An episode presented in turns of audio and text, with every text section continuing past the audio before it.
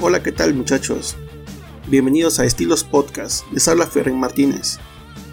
Aún no regresamos al 100%, pero pues seguimos trabajando y generando contenido para todos ustedes. El día de hoy nuevamente vamos a presentar una pequeña cápsula. Es un cuento titulado El espantapájaros y los cuervos, esta vez narrado por mí, ¿de acuerdo?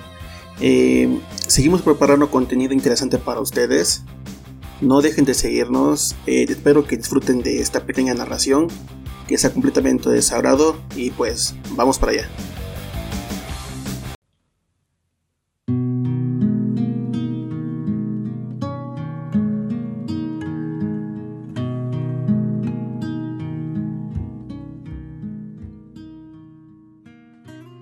Érase una vez un espantapájaros que no tenía amigos.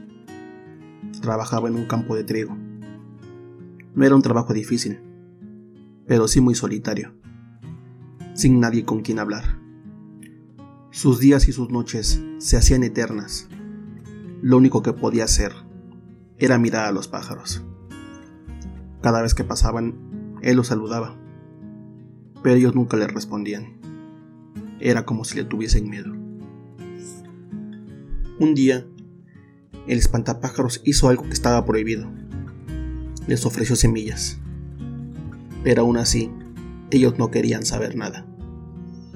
El espantapájaros se preguntaba, ¿por qué nadie quería ser su amigo?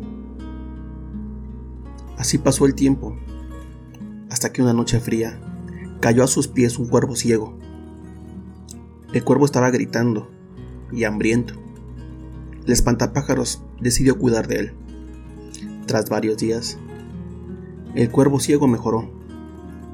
Antes de despedirse, el espantapájaros preguntó, ¿por qué los pájaros nunca querían hacerse amigos de los espantapájaros?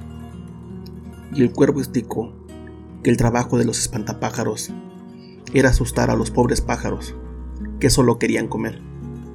Eran unos seres malvados y despreciables, unos monstruos.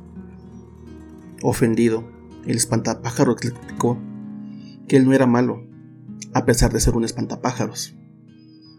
Una vez más, el espantapájaros se quedó sin amigos. Esa misma noche, decidió cambiar su vida. Despertó a su amo y le dijo que él quería otro oficio, que ya no quería más asustar a los pájaros. Aterrorizado el amo, despertó a todos los vecinos les contó que su espantapájaros había cobrado vida y que esto solo podía ser obra del diablo. Cerca del molino estaba el cuervo ciego. Sus compañeros le explicaron que los vecinos de la aldea estaban quemando un molino donde se encontraba escondido un espantapájaros con una bufanda muy larga. El cuervo ciego entonces les explicó que ese era el espantapájaros bueno, el que le había salvado la vida conmocionados por la historia. Los cuervos quisieron salvar al espantapájaros, pero era demasiado tarde y ya no podían hacer nada. El espantapájaros murió quemado. Los cuervos esperaron hasta el amanecer y cuando no había llamas se acercaron a los restos del molino.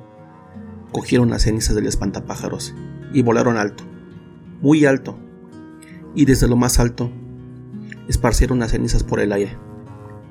El viento llevó las cenizas por toda la comarca. Las cenizas volaron junto con todos los pájaros, y de esta manera el espantapájaros nunca volvió a estar solo, porque sus cenizas ahora volaban con sus nuevos amigos. Y en recuerdo de la trágica muerte del espantapájaros, el cuervo ciego y todos sus compañeros decidieron vestir de luto. Y por eso, desde entonces, en memoria del espantapájaros, todos los cuervos son negros.